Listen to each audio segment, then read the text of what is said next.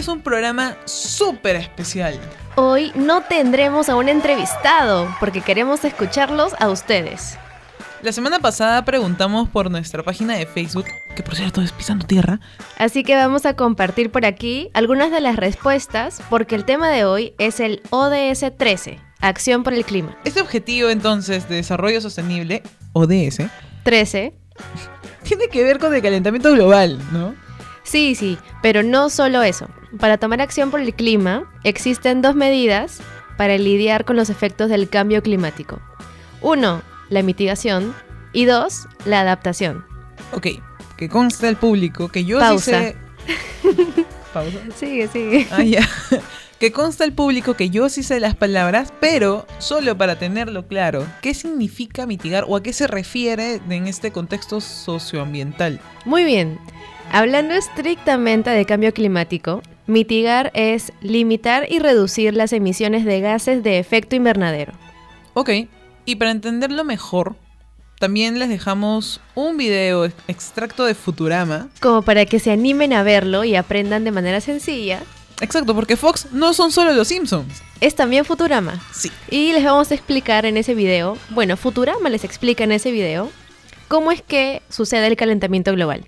Eh, con todo lo que eh, radica en el tema, ¿cierto? Cambio climático, calentamiento global, como ya dijimos.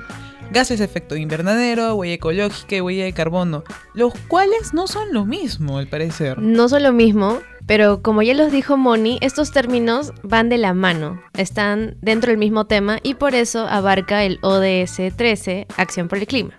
Exacto. Bueno, no nos queremos como que marear tampoco con tanta info que escuchan y que no entienden. Si lo entiendes, estamos seguras, pero son varias palabras que se parecen y por eso les queremos ayudar a resolver estas dudas. Exacto, vamos a dejarles una infografía muy bonita, hecha por nosotros, en la página de Facebook para que podamos seguir hablando sobre por qué el planeta retiene calor.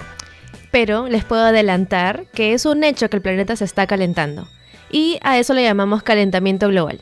Ok, ahora, redobles. Sin más preámbulos, vamos a compartir lo que ustedes creen que significa. Huella medioambiental.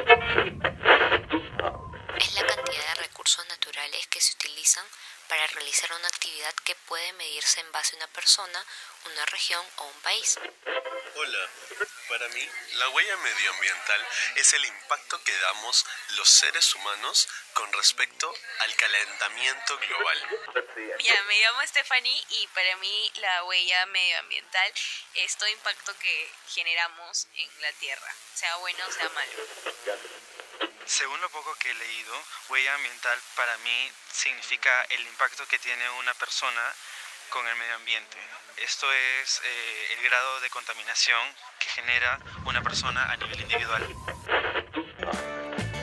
Ahora queremos contarles por qué pasamos de hablar del ODS 13, Acción por el Clima, a la huella de carbono y finalmente a la huella medioambiental, que es algo mucho más amplio. Como dijo Majito al comienzo, mitigar significa reducir las emisiones de gases de efecto invernadero. Y uno de los gases de efecto invernadero es el CO2, que quiere decir dióxido de carbono. Lo que vamos a escuchar ahorita.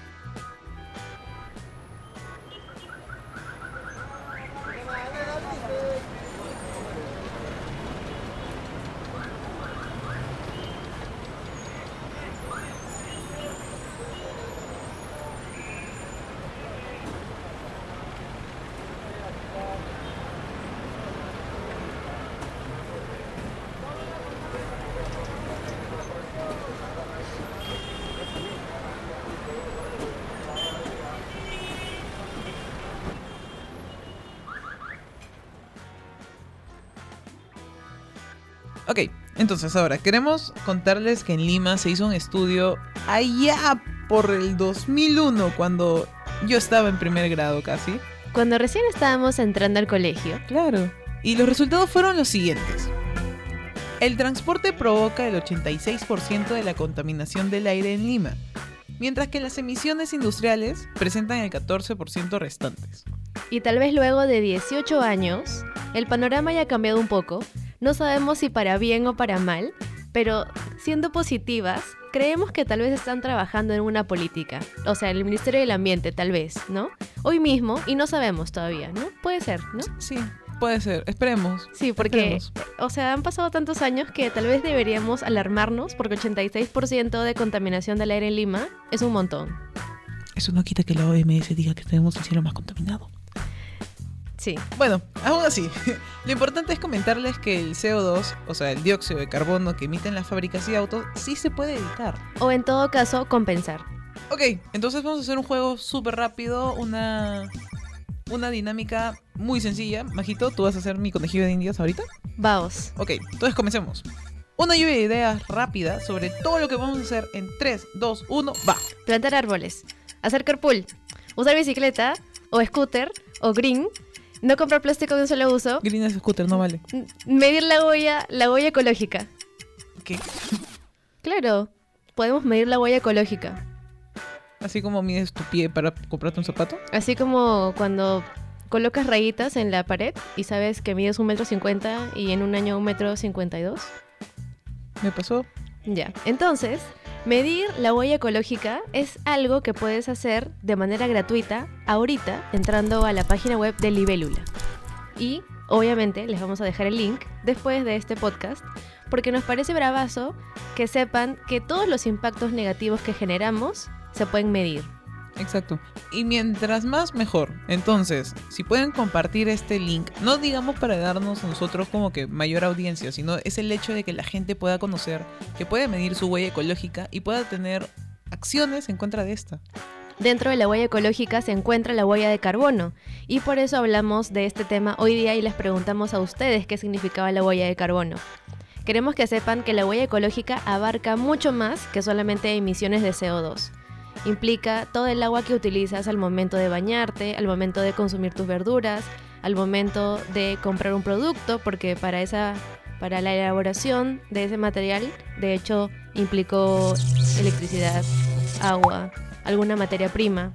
Entonces, medir la huella ecológica te permite ser eh, responsable y conocer todo el impacto que generas en un año. Sí. Y bueno, para aligerar la- las cosas, porque sabemos que no es bonito que alguien venga y te diga, como que eh, tú al respirar estás matando el planeta. O sea, no es así. no es así.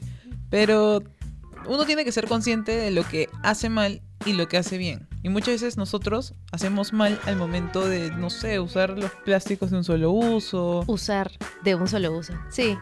Este, lo que, lo que sucede en esta página de Libélula, les vamos a adelantar, es que al medir tu huella ecológica, te dice una manera rápida de reducirla, como por ejemplo plantar árboles.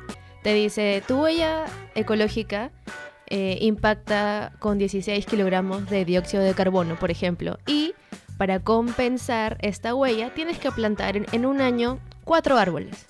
Eso es lo que te dice Libélula. Sí, en realidad es útil. Y por- es algo que debo acotar.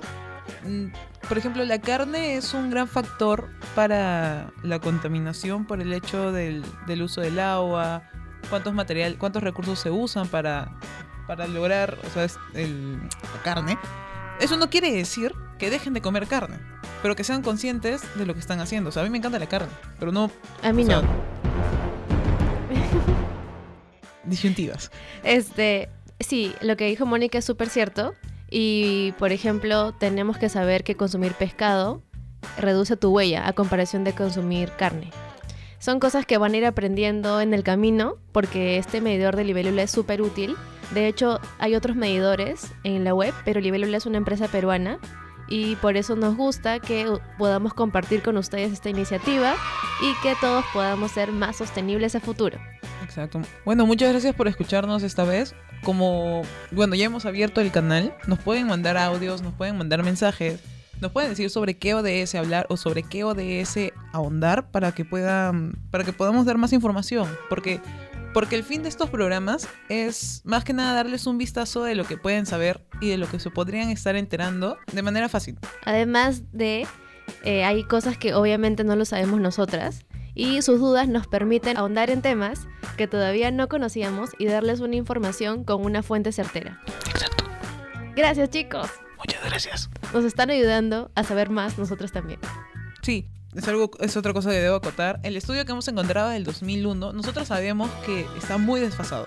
Y por eso lo compartimos, porque queremos que ustedes también nos digan, oye, he encontrado un estudio del 2017, la próxima vez compártelo. Exacto, y nosotros vamos a estar como que, ah, ok, vamos a buscar con más tiempo, lo sentimos. No, no, o sea, de hecho sí tenemos fuentes más cercanas, pero es para darles el conocimiento de lo que ha pasado en 18 años.